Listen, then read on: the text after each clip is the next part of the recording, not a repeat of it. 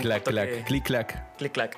Eh, les presento al invitado de hoy. Hoy- estamos de gala. Eh, él es el como, él es como el papá, no sé, es papá, abuelo, o ya ha vivido como cinco o seis generaciones de, de las barras en Maverick. Actualmente una eminencia en, en lo que es eh, pues el gremio del bartender, no solo en Monterrey, sino en México en general. Eh, Gracias, caballero. Bruno Vega, bienvenido, head bartender de Mucho Maverick. gusto, mucho gusto. mucho Un gusto. maestro. Besos a todos, todo el público. ¿Cómo estás, Brunito? Ahí nos van a poner aplausos. Muy bien, muchas gracias por invitarme a este proyecto tan interesante, a ustedes dos, a gente tan talentosa como Abraham, Santi. Sí, claro. e- Este equipo de producción. El otro. No. este equipo de producción no crean que fue eh, improvisado. Obviamente fueron entrevistas y planeación. Claro, y claro. pues resultó ser que. Sí, que, que Abraham y Manuel, nuestro compañero. fueron los elegidos. Fueron los elegidos. Pero Oye, sí, Bruno, muy bien, muchas gracias. Resulta ser, resulta ser que tu roomie y tu compa, el que medio sabía de audio, fueron los elegidos. Sí, fueron los elegidos.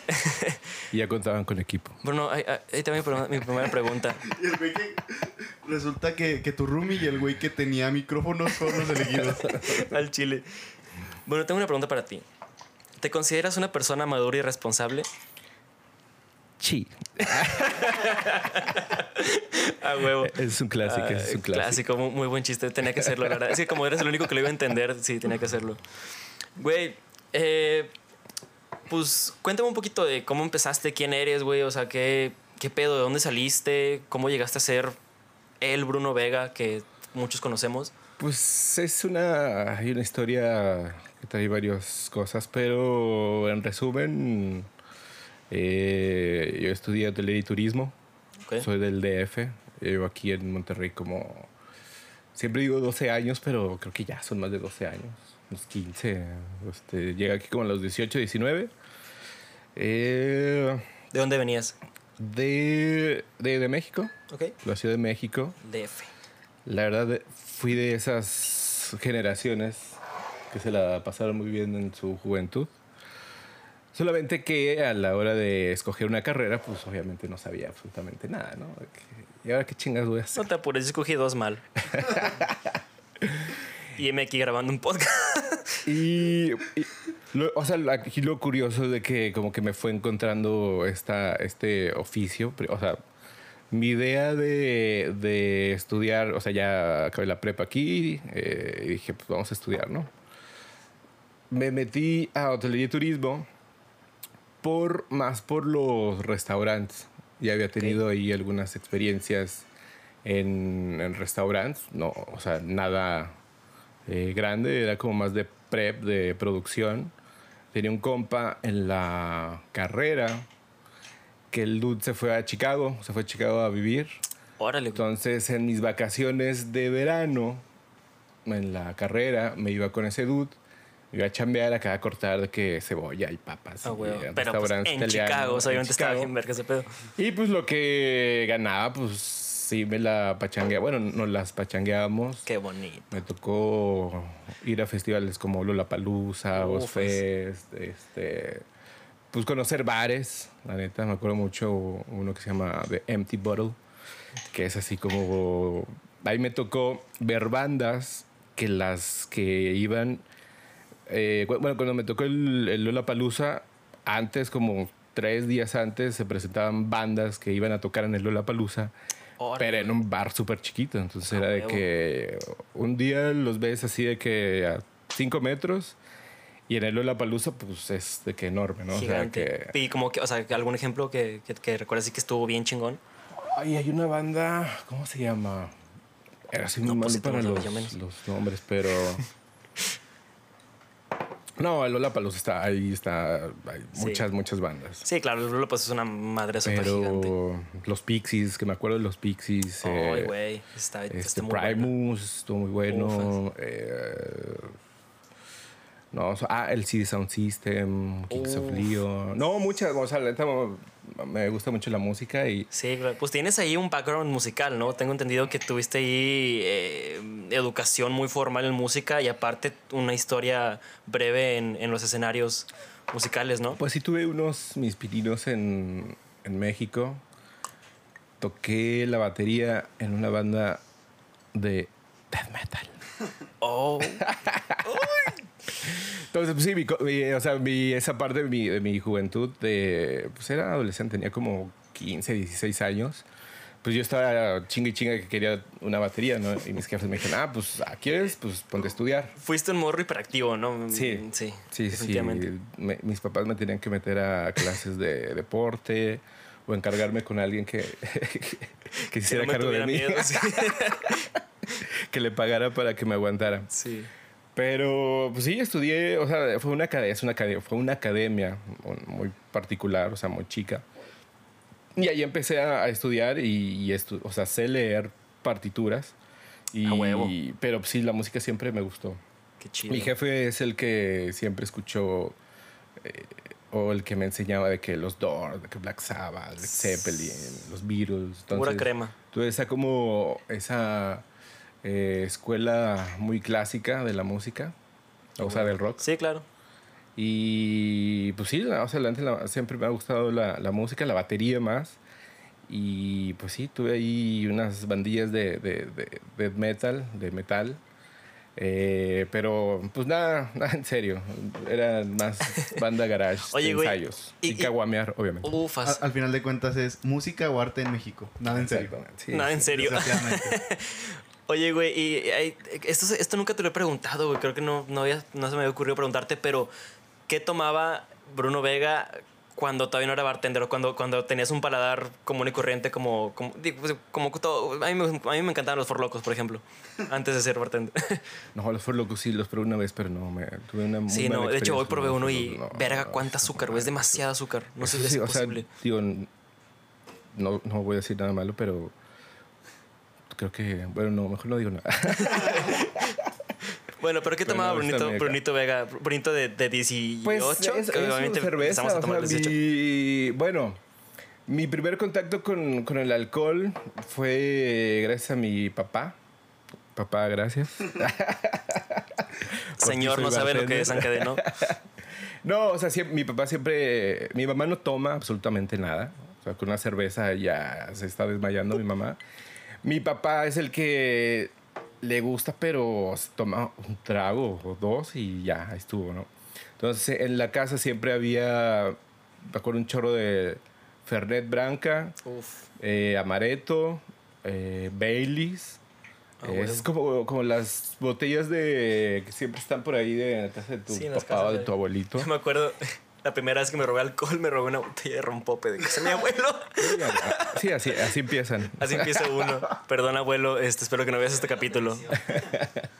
Y mi abuelo, por parte de mi papá, sí era súper cubero. Entonces, Uf. cuando íbamos a, a visitarlo en, en- en el DF, en México, Ya, enti- ya entiendo pues, de dónde viene tu talento para las cubas. ¿eh? Era, era uno, o sea, cuando lo saludaba, de que mira, saluda, o sea, de que, o sea, estaba morro, ¿no? Entonces era un olor a, a, a Coca-Cola con destilado. Ay, compadre, así huele usted y, ahora. no, espérate. Y aparte, aparte un, un- una, una humeada de, de Raleigh. Entonces era, era un sabor, digo, era un, un olor súper particular que, Pura crema.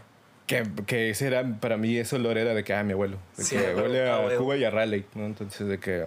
Distintivo. Y la neta, o sea, sí la probé, pero pues, algo así como, ay, mira, prueba, ay, coca con tantito alcohol. Ah, bueno. Compadre, pues vamos a empezar a, a tomar ahora sí. Digo, ya, ya estamos abriendo un poquito garganta. Eh, Ah, sí, ya, ya llevamos me dijeron, me mencionó por ahí que te gusta el vodquita en las rocas. Eh, fíjate que eh, sí, de repente, pues, te, pues siempre estás preparando y siempre estás probando. Sí. Pero ya después, como para agarrar la. Pues para, para relajarte después del, del trabajo, ya no quieres ni, ni cerveza, ni, ni. A mí no me gusta mucho el agua tónica, la verdad. Los gin tonics, como que ya se me hacen muy dulces. Los prefiero o puro mineral o Ricky con tantito limón. Uh, vodka Ricky, claro. Pero el vodka he descubierto que lo disfruto mucho en vaso rockero, hielos, unas eh, dos oncitas de vodka y un twist de limón o algo cítrico. Dos y media. Dos y media puede ser. Pero sí es lo que me agrada. Pero, pues la verdad de todo, ¿eh? O sea, Sí. no, no, no discrimino. Qué no rico. discrimino nada. Se ve que te encanta el alcohol en general. Déjame, aquí estamos enfriando el vaso para los que nos están escuchando nada más. Es un sonido tan bello. Es un proceso importante, güey. Es muy importante para la visita que nos ve en casa, enfríen sus vasos, porque la temperatura de, de sus tragos eh, afecta mucho pues la dilución y el tiempo en el que su trago va a tener como buen sabor. Entonces el enfriar y tener todo frío eh, ayuda a que tu trago sepa mejor por más tiempo, ¿no? Yo les recomiendo que metan unos ocho vasitos al congelador y siempre dos. los tengan ahí. Entre vaso rockero y vaso de cerveza. Oyes. Es mi recomendación. Gracias. Y pues obviamente eh, usaría el Jigger, pero sé que te gusta Manuel Sá. Ah, bueno, Pues, tú- buen- tú, tú me dices cuándo. Ojo de buen cubero. Ay, ya, ya, ya. Ya, ya. ay. Pues te- yo, te, yo, te, yo- yo te pre- yo te pregunté y no decías nada. Y dije, pues a le, le gusta. No, porque- está, está bien, muchas gracias. Sí, no, es, esto es familiar. Es, es, güey, si me mamé, ¿verdad? es poco es Voy familiar. a poner un sí, poquito más a mí sí. para que no sea. No, digo, pero aquí hay agüita. Pero Sí. bien. Esa es otra ahorita. Eso es- y es algo que aprendí que tomando Maverick. Eh, tomen agüita cuando toman. Realmente les va a ayudar un chingo a. Pues a la cruda, más que nada. Mantenerte hidratado. El agüita es la mejor medicina que existe. La de el mundo. hidratación es lo mejor para después de tomar. Claro que sí. También te limpia el paladar, te ayuda a que cada trago lo sientas más, esas notas cítricas, amargas, dulces, todo eso. Oye, Brunito, cuéntame de tu experiencia en, en los barcos. ¿Cómo, ¿Cómo estuvo ese pedo, güey? ¿Cómo, cómo, ¿Cómo llegaste al barco? ¿Por qué, por qué buscaste llegar? ¿O qué, qué- cómo pasó eso? ¿Cómo sucedió? Después de eh, que me gradué de hotelería y turismo, eh, pues ahí tenían varias, eh, pues varios links o varios eh, empresas que podías hacer o prácticas o empezar a, trabajar ahí. Y de ahí me salió ese link, me lo pasaron de, Celebrity Cruises. Bueno, primero fue Princess, que era, fue una, una marca o una línea de barcos que lo tenía más con, o sea, no sé, Aeroméxico tenía ahí algún deal. Entonces fui, me presenté, eh, apliqué para bartender. Obviamente no tenía como mucha, digo, nada de experiencia. Me dijeron, ah, chido, pero pues, ¿qué, qué? o sea, ¿dónde está tu experiencia? Y que, "Ah, En mi corazón, no, pues, acabo, de, o sea, acabo de salir de la, de la carrera y sé este pedo. Y me dijeron, o sea, sí, sí sabes, pero pues, no necesitas comprobar algo, ¿no? Que ya hayas trabajado. En algún bartender". lado. Ya pasó un año, yo creo, me metí a un curso en una escuela de bartender. Eh, ya cuando, o sea, ese curso pues, no sabía como tanto, ¿no? O sea, práctico, no Sí, había claro. tenido horas prácticas. Ya el curso fue, o sea, muy normal, eh, desde piñas coladas, margaritas, eh, coctelería muy noventera, que, que también ese es un, un trip. Que en su tiempo se coctelería. vendían bueno, o sea. Sí, claro. Eh, pero para, Digo, para que nos entiendan, la, la, coctelería noventera pues, es como saturación de azúcar por, por ingredientes o jugos de, Es que no sí, naturales. ¿no? Siento que, fue porque una tendencia como a lograr que ya no, ten, que no sepa alcohol las cosas. Disfrazar, sí. Ajá. Y también era como en, en clubs que se usaba más ese tipo de coctelería. A huevo. Güey, qué loco. Este. mm, Ah, bueno, y de ahí ya me fui a, a salir. Ya, o sea, ya hice mi curso, ya les dije, bueno, ahora con otra línea, me fui que era Celebrity Cruises, ya me dijeron, ah, bueno, tienes eh, tu cédula, sí, tienes algo que compruebe que ya trabajaste de bartender, sí, Eh, pues ya, échale. Entonces me. Chale, Pero mi mamá que fue como de que, ¿sabes? Sí. Pero sí, no, o sea, yo mentía en mi currículum. ¿no? Perdón, Royal ¿Quién Caribbean. Que no lo Sí, yo también créeme, tengo, tengo ahí un par de Pero aquí, he currículum. el punto porque ya llegué eh, al, al- al- al crucero y pues obviamente no tenía esa experiencia, ¿no? Que yo había dicho. Entonces me dicen, oye, güey, pues, este, pues qué pedo, ¿no? No, no, no tienes experiencia. Y dije, No sabes ni ver. Sí tengo, pero no tanta. Entonces me dijeron, mira, tienes dos semanas para este, pues, aprender y, y quedarte, o si no, te, te bajamos en el siguiente... O sea, Verga. te bajamos, me refiero a de que en el siguiente puerto te manden avión a tu casa, ¿no? De donde, te, te- de donde saliste. Entonces, Chale. Y aquí entra como un curso súper in- intensivo, que es una posición que se llama como, es como el float, ¿no? O sea, andas flotando. Ajá. Entonces lo que hace el float es apoyar en horas pico o, o en horas rush eh, a todos los bares. Entonces hay como ocho bares en el crucero. Entonces desde la mañana hasta la noche, pues de que dos horas aquí, descansa, No. dos horas allá. Eran como unas 12 horas, yo creo. Que eras como el runner acá, pero nivel Saiyajin. Sí, entonces eso te ayuda mucho a estar, o sea, chinga, chinga, Claro. chinga, chinga. Entonces aprendes De todo. súper rápido y porque pues, tienes que aprender a fuerza. A huevo. Sí, pues sí, no hay de otra. Bueno, y, y, o sea, entraste acá en putiza en modo runner super Saiyajin, o sea. Sí, no, me tuve que poner bastante pilas y pues, ya una, una, una chinguita. Para esto, el, el- el- mi estadía en, en los cruceros eh, es una temporada. Los contratos son de seis meses por lo general. Eh, am- Yo estuve como siete meses y medio porque si no llega tu reemplazo, pues no te pueden bajar. Qué hueva. Entonces, sí, era de que, o sea, esos, creo que esos siete meses fueron los siete meses más largos de mi vida porque la, pues la neta, o sea, Porque entendido que, o sea, que en cruceros son unas. es una chinga, es una chinga, sí, ¿no? Es sea- mucha presión, o sea, no, no te puedes sordear de nadie de- ni de nada porque te encuentran, ¿no? O sea, de que Porque sabes dónde estás. esconder de que o Sí. estás en tu camarote o estás en área común o, o Sí, sea, de que- o De que estás en el barco, estás en el barco. Sí. no, no te puedes bajar muy fácil, ¿verdad? Y la, Pero- si te tocó ver raza que, que dijiste era que, que ya no puedo más. De que sí, claro, o sea, es, es ¿Y qué por si? O sea, nomás se bajaban así de que, nada, a la verga.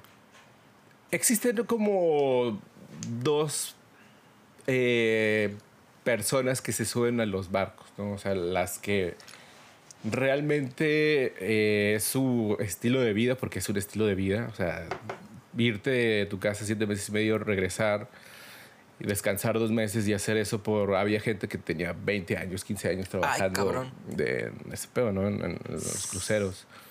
Eh, y hay gente que lo usaba más como una, pues, o quiero lana o quiero experiencia, eh, currículum laboral o... Porque salir de un, de un crucero te da bastante currículum, o sea, sí Ok. es algo bastante, bastante bueno en la industria, eh, por sus estándares son, o sea, es, es pesado y es presión. ¿No? Claro. Entonces, por eso aprendí como muy rápido bajo presión. Entonces tuve como, yo creo que un mes en chinga. Y ya, o sea, ya tenía controlado todo y ahí ya empiezas como a, a sentir ese vibe de, de los cruceros. Eh, pues sí, viajé, adelante viajé un chorro. Anduve por, o sea, todo el Pacífico. Eh, eh, ¿Qué más? Estuve en, en Hawái, estuve en, eh, muchas playas en, en- en el Caribe. Eh, después me fui a- o sea, al, a- al Báltico. Eh, estuve hasta arriba por Noruega, donde había puro. Oye, Era de pero vía ¿cuánto, siempre. cuánto tiempo es para pasar de que de Caribe hasta allá El Europa? transatlántico son como cuatro días. Tres días, cuatro días. ¿Neta te rápido cruzas así? Sí. Ahora pensé que era más Pero tiempo. No, pero. O sea, tú no sientes, pero la velocidad que lleva está, está, Está poderosa. Órale. Y se siente más porque pues están todos arriba, ¿no? Entonces es un, son cuatro días de estar en chinga, en chinga, en chinga también. Y aparte me imagino el pedo como de... Bueno, o sea, a mí me esperaría un poco de que volteara así para afuera y de que puro azul, es que hay azul, muchas puro cosas azul. que hacer, ¿eh? o sea, hay demasiadas actividades que hacer. Hay, todos los días hay algo nuevo que hacer. Eh, yo les recomiendo, eh, si van a un crucero, yo ya no, la no me dieron ganas de ir a un crucero, pero me gustaría. Creo que ya me están dando ganas de ir a crucero. Eh, pero yo creo que con uno de cinco, días, cinco, cinco noches, siete máximo, porque había cruceros que duraban como 15, 15 noches. A la madre. Entonces de repente veías a la banda como ya medio harta, medio aburrida, medio cansada.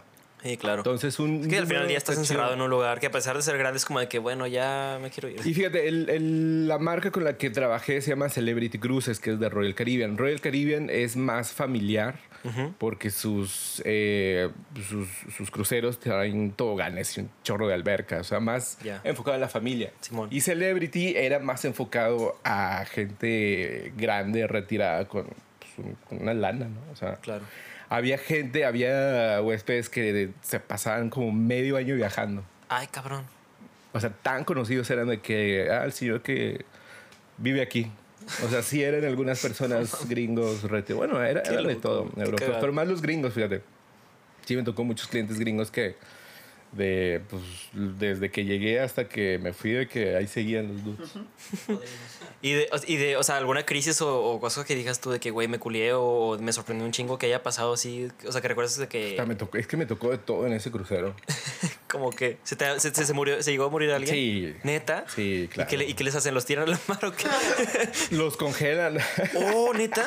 sí, tiene. O sea, ¿tienen- y tienen una bodega para muertos? Sí, tienen un cuarto frío para muertos. Ah, la Sí, que de hecho está al lado de las carnes frías. Atrás de los quesos. Atrás de los quesos, sí. Tienen su anaquel, es el tercer piso. ¿De qué, qué es ahí? No preguntes. No, lo- no lo abras, por favor. Sí. No, sí, o sea, sí, es, es que es una ciudad eh, navegando, güey. Ese pedo, o sea, O sea, literal de que lo congelas de que, bueno, ya te pisaste tierra y lo, o sea, de que ya lo... el primer puerto que, que- que les toca, o sea, que pueden, pueden tocar, bajan y son protocolos que la neta ni te das cuenta qué pasó. O sea, está todo súper cuidado, súper eh, estructurado. Es, es- o sea, la neta... Uy, pero qué loco, imagínate de que el primer cabrón que pedo. tuvo que pensar en ese sistema, porque obviamente pasó que se les murió alguien y fue como Sí, de, oye. ¿qué procede, no? Y que a partir de eso fue de que, ah, bueno, deja- vamos a hacer un refri para muertitos. De Fíjate, que, de que me acuerdo que me haya tocado así como denso. Me tocó un código rojo. Un código rojo quiere decir que hay un virus eh, a bordo. Entonces, por lo general, esos, eh, esos códigos son gastrointestinales. Entonces, Ok. imagínate de que, o sea, el barco sigue ¿no? su, su, su cotorreo eh, y voceaban de que, no sé, eh, señor Pérez, se le solicita en cafetería y a los cinco minutos, señor Pérez, se le solicita en teatro y así todo el día. ¿no? Entonces, eso era la señal de que pues alguien se estaba o desmayando o guacareando o y, y esa era la señal de que todo el staff o todo el protocolo es de que todos van, limpian, desinfectan y aquí no pasó nada. Pero eso era, o sea, lo van midiendo hasta en el momento que dicen, planeta, no, esto, si no se controla, se tiene que parar el barco. Entonces se tuvo que parar. eh, O sea, se en pudo medio mar, de que controlar- an- Sí, no, no. ancla y... Porque empezaron a subir los casos de gastrointestinal. Y- Entonces era de que, pues, no, la neta no se puede. O sea, no se puede operar. Y se paró el barco. Digo, esto ayudó mucho como pasó en Estados Unidos, que eh, todo el pedo de, de- de la higiene y, y salubridad está bien controlado en Estados Unidos. Entonces, en Estados Unidos puede subirse en cualquier puerto que toque Estados Unidos un inspector de salud y te empieza a checar desde eh, polvo. O sea, es impresionante claro. el control que se debe de tener Claro, me de imagino. salud y de eh, ese hueva. tipo de, de, de, pues, de situaciones, ¿no? Entonces, Sí, sí, lo que me tocó es de que pues, tuvieron que, que parar el, el crucero, se acomodó para eh, irnos a... Mi, mi, mi- como mi punto base fue en Ámsterdam, no, en Hamburgo. Entonces, él, viajamos a Hamburgo y ahí se quedó, se llama Dry Dock. Entonces tú llegas como a un estacionamiento enorme de cruceros, en, o sea, en agua, y al día siguiente el pinche barco enorme está parado en su propio eje, seco. Eso es, el dry dock es de que pues, le tienen que meter talacha, ¿no? O sea, toda la estructura la empiezan a, a pues, arreglar, a darle Y a y mantenimiento. volver a armar. Entonces, Verga, estuve en, en- en todo eso en, en América. Después me fui a, a Europa. Llegué a. ¿Y te dejan bajarte cuando llegas a otro país o...? Sí, sí, sí, sí, sí te puedes bajar. Entonces te tocó así como, o sea, ¿cuánto tiempo te dejan para bajarte y no sé? Es que también depende de tus horarios. O sea, por ejemplo, un, un ejemplo. La mejor eh, tenía un, un- O sea, estoy en Ámsterdam y, y me puedo bajar, pero si mis horarios me lo permiten, ¿no? Porque el- Ya. siempre tiene que haber gente en los bares. Aunque esté solo, siempre tienes que estar haciendo como guardia, ¿no? Porque hay Ya. gente que no se quiere salir y se, y se queda a pistear en el barco, que para eso es. Entonces tienes que estar. O sea, el barco siempre tiene alguien ahí trabajando. Entonces, eh, ahí estuve como 15, 15 días en, en Hamburgo. Entonces era como un hotel, ¿no? Para todos.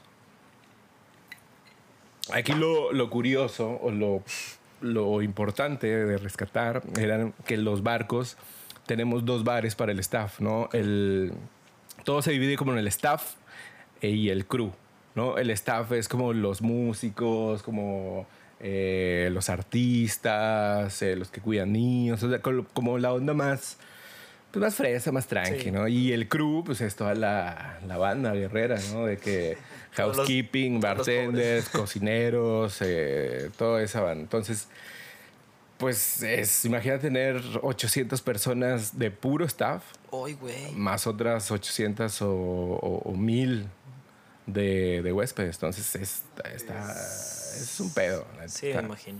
Pero pues es- está chido, o sea, la neta conocí muchos lugares, eh, aprendí muchas cosas, conocí mucha banda. eh, Oye, ¿tenías tu uniforme de, de marinerito? Ay, hijo de su madre, güey. Me tocó. Como cua- cuando nos fuimos a, a Europa, se hizo el, como el upgrade del barco. Entonces, pues así se destartaló casi todo. Me refiero a, a muebles y todo el pedo. Pero antes eh, era como todavía el trip bien noventero de uniforme. Así como era como un chalequito como corto, chalequito corto y atrás sí. largo. Ah, qué bonito. O sea, la neta como de pianista. sí. Ridículo ese pedo. Sí, sí, sí, sí, sí. Y nada, teníamos dos uniformes. En la mañana era de blanco, así como tipo enfermero del, del seguro. Y ya después de las 5 ya te tienes que cambiar a tu, al, al uniforme de noche, que era azul marino. Me imagino que ni el pelo largo ni la barba te dejaban traer. Güey, me tenía que rasurar dos veces al día. Dos veces al día. Porque en la mañana me rasuraba Y ya te crecía. como para las 5 o 6 de que pues, ya tenía como sombrita. Entonces me decían, no puedes tener sombra, tienes que rasurar.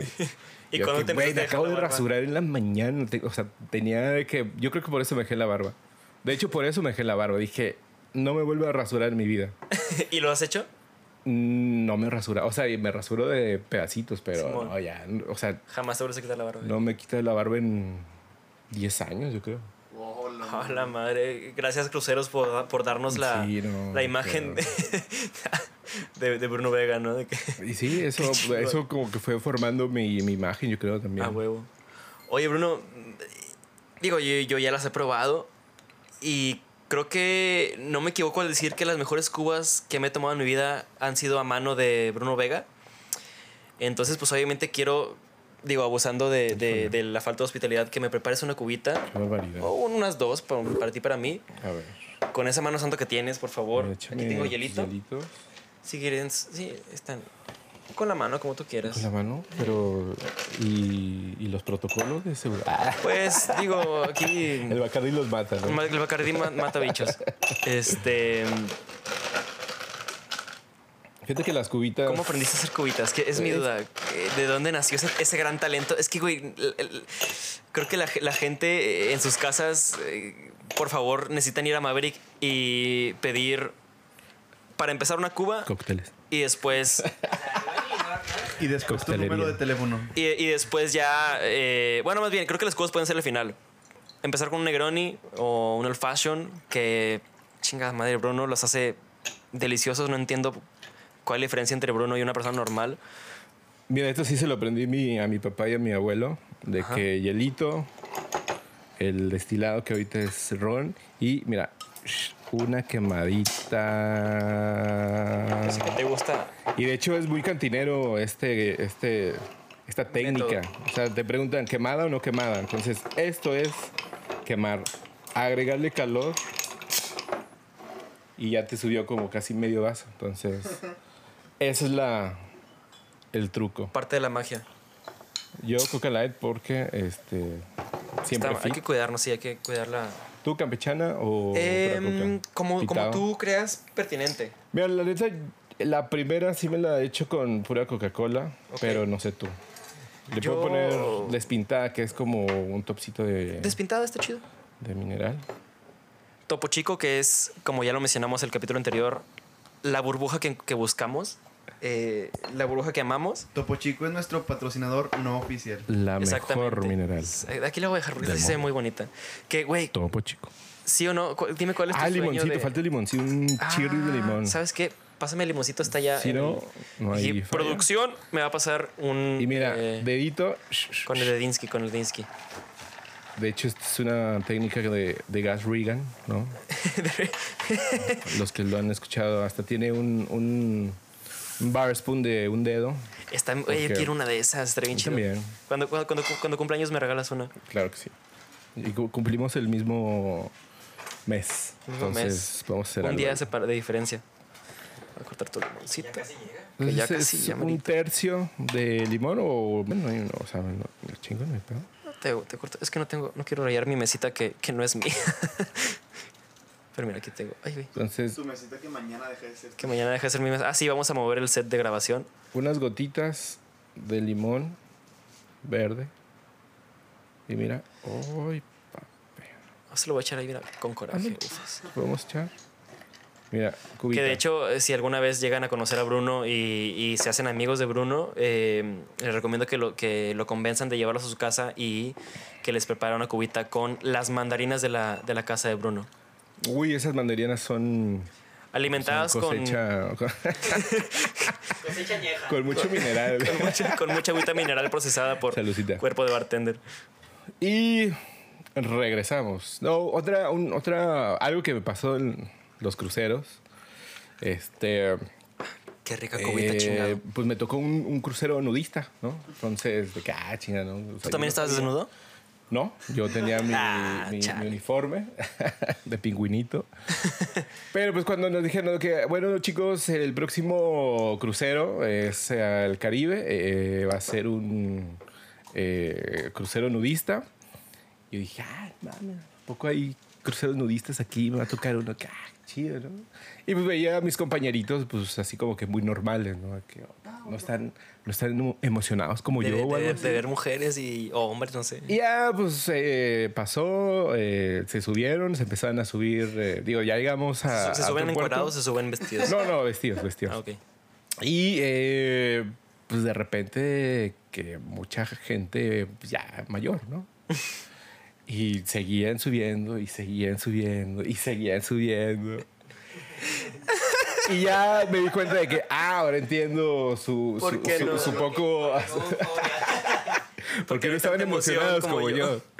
Eh, y sí, el cru- crucero nudista fue para una banda hippie de los 70s que pues, Tercera edad. en su el 80%, 90% yo creo eran señores y señoras de 70 o de 60 a 80 años. ¿no? Entonces, digo, sí había banda pues joven, pero los que más veías era por ruquillo y, señora. Qué incómodo como el contacto. Y, Se les pedía, eh, o era obligatorio tener o estar eh, cubiertos en las zonas de alimentos, por ejemplo, en los Mm. comedores o... o sea, pero cubiertos pero con pues, una bata. la- con una bata, sí. Pero imagínate en las albercas era de que, pues, no hay pudor, un no, hay, no hay caldo pudor de- aquí. No.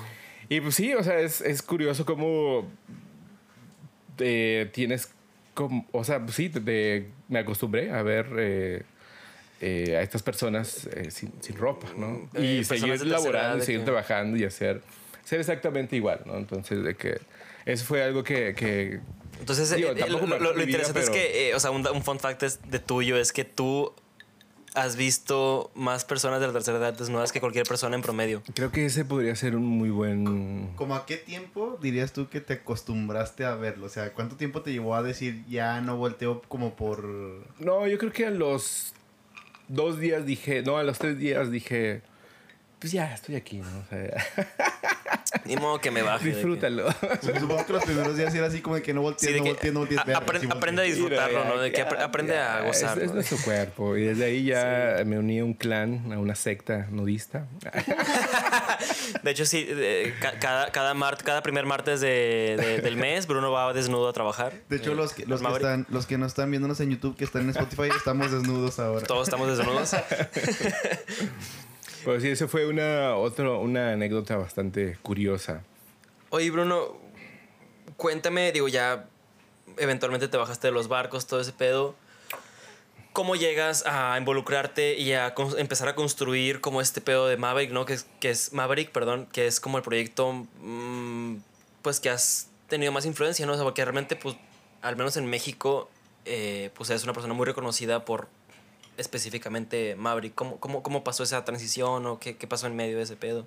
Terminé el crucero y para esto yo ya sabía qué iba a hacer con esa lana. Eh, yo había, cuando hice mi tesis tesina, empecé a investigar de manuales de bartender y pues empecé a, a buscarle. Este, este cotorreo o este oficio es mucho de, de investigar, estudiar eh, y buscarle, ¿no? O sea, siempre tienes que estar buscando algo nuevo o, o cosas viejas para, para las bases, ¿no? O sea, lo clásico.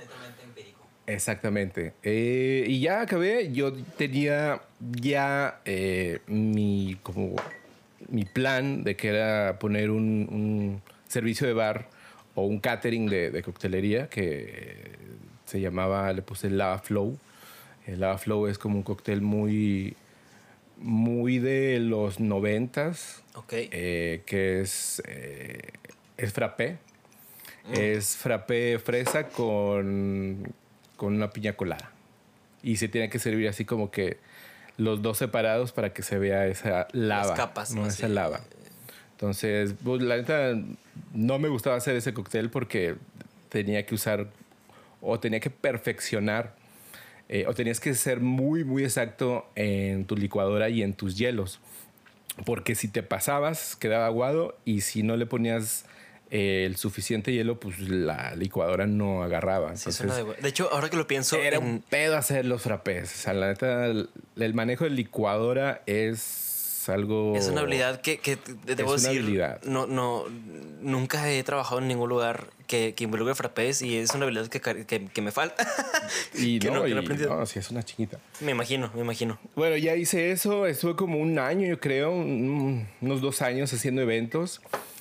Y la neta, me, o sea, me iba bien. O sea, tenía un, un clientes ya muy fieles de que me invitan que la primera comunión, a su cumpleaños, al cumpleaños de algún conocido. Entonces, hice bastante, bastantes contactos. Pero la neta era de fin de semana, ¿no? O sea, era jueves, viernes, sábado, a veces los tres días y, y, pues ya, entre semana no tenía nada que hacer. Entonces me empecé a investigar, empecé a buscar bares aquí en Monterrey. Eh, y casualmente di con el Maverick. eh, había un, un cóctel bar en el crucero que se llama Rendezvous Ok. que era, pues tocaban jazzecito, piano eh, y coctelería muy clásica, old fashion, martinis, whisky sour, o sea, era como muy clásico esa, esa, ese vibe. Me gustaba mucho trabajar en ese, en ese spot, en Ah, ese bueno, bar chido. de- de- del crucero. Y empecé a buscar algo así, o sea, parecido. Entonces ya me topé con, con Maverick de que bar de jazz en Monterrey. Eh, apliqué, mm, hablé, les, les dije, oye, pues aquí está mi CV, ahí sí les interesa. Eh, me dijeron, ahorita estamos llenos, pero pues chido, ¿no? O sea, lo vamos a tener en cuenta. Eh, tenían como unos 5 o 6 meses de haber abierto. Órale, bien A poquito. la, súper poquito. ¿Qué, año, Al- en qué- a ver, ¿qué año fue esto? fue el 2012. ¿Hace 2011, nueve, diez años? ¿Nueve años? nueve años. Sí, ya. Un buen rato ya. Y pues ya, o sea, yo seguí en mi, en mi trip, en mi, en mi negocio. Era, eh, pues era mi negocio y lo, yo lo creé. y neta le veo mucho y le tengo mucho amor a, a esa barrita, ¿no? Todavía está ahí en el 716, Ufas. Sí, sí la conozco. en la cantina 716 y, y, pues, ahí sigue, ¿no? Es parte de- también de mi, de mi carrera y de mi vida. Mm. Y pues ya, o sea, pasó una o, do- o dos semanas, no me acuerdo, me hablaron, me dijeron, oye, se nos fue un bartender, ¿estás interesado? ¿Quieres eh, una entrevista? Le dije, ah, Simón, claro.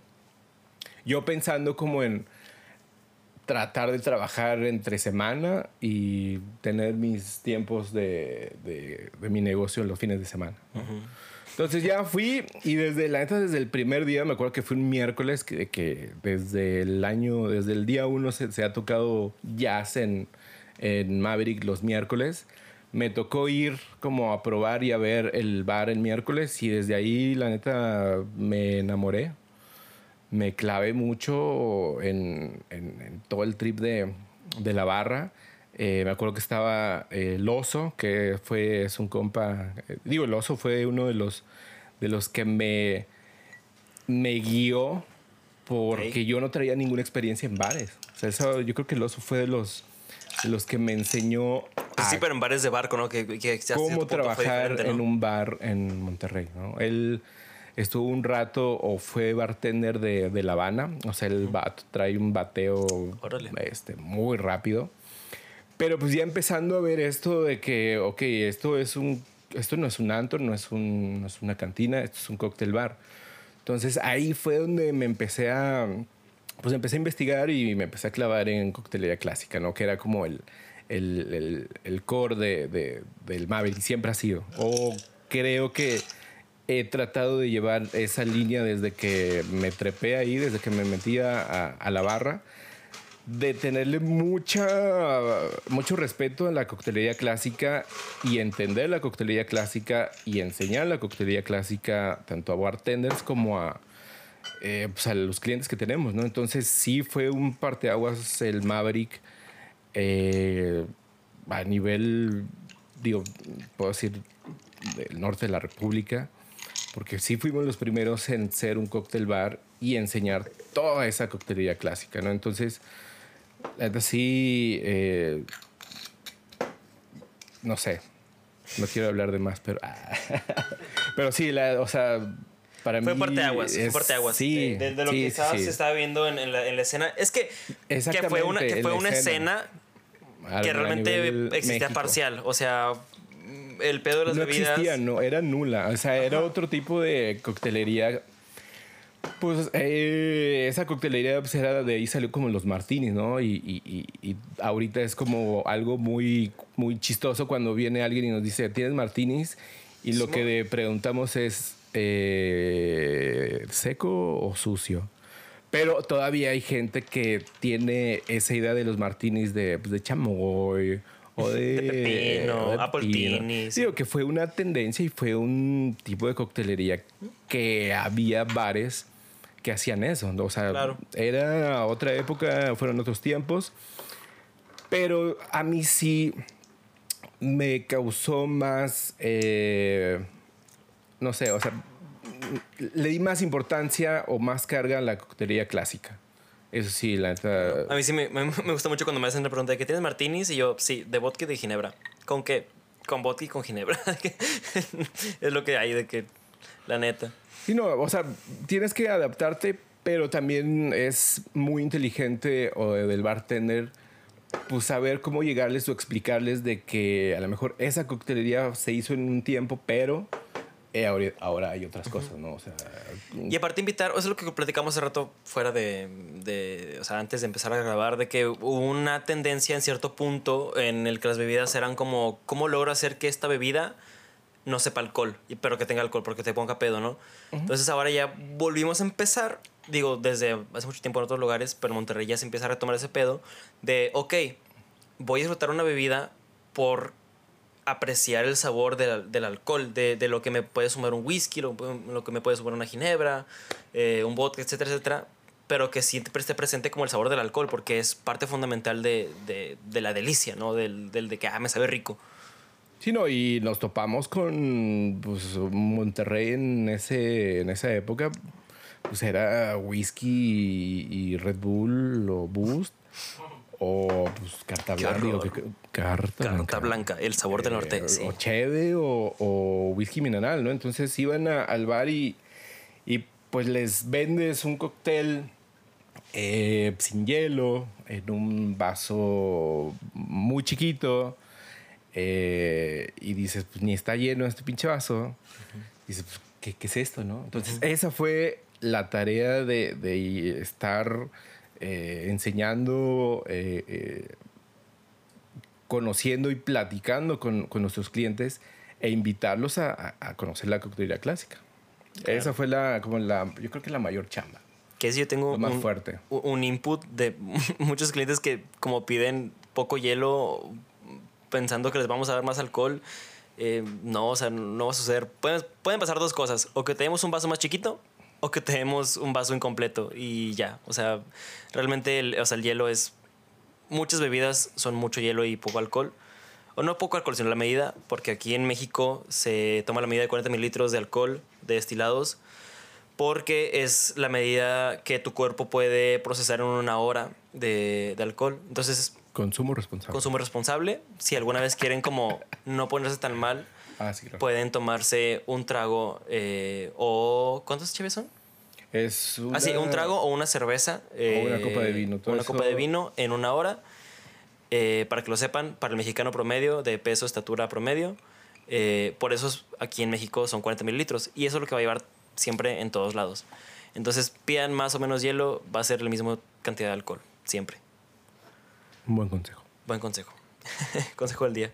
Digo, aparte que, que cada bar tiene como que su inventario bien establecido de cuántas cócteles le tienen que salir de... Claro, este pedo, de es cada un, este pedo es un negocio y tiene que funcionar. Y si te doy más, pierdo dinero. O sea, también tenemos que comer los bartenders.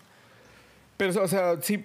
Y más platicando de eso, eh, lo que más sintió eh, esa gente o, o nuestros clientes en esa época era esa experiencia de eh, entrar a un lugar que estuviera sentado, que se pudiera platicar, que se pudiera conversar. que El estar en la pudiera- barra, creo que la, la experiencia de la barra es algo bien, bien cabrón. Es el punto, yo creo que más importante. ¿Por qué? Porque la gente en Monterrey en esa época no se sentaba en una barra por absolutamente nada.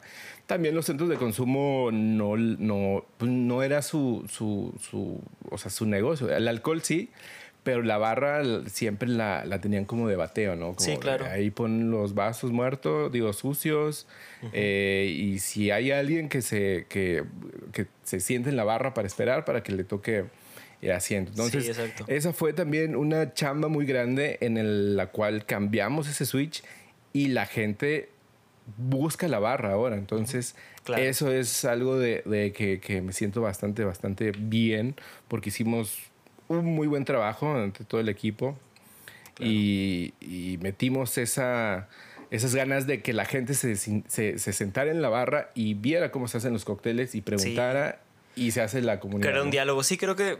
Digo, ya se nos, está, se nos está acabando el tiempo, me dice acá producción. eh, pero creo que como final, para cerrar, invitar a la gente que nos visite, eh, pues ya sea en Maverick o en cualquier otro bar de coctelería que tenga una barra. Y te sientes en la barra y empiezas como a tener un diálogo con el bartender porque es una experiencia bien chida en el que tú aprendes. o sea, el bartender, créeme que lo vas a hacer, hacer sentir muy bien de que te estás atendiendo y, y dándote como un servicio personalizado.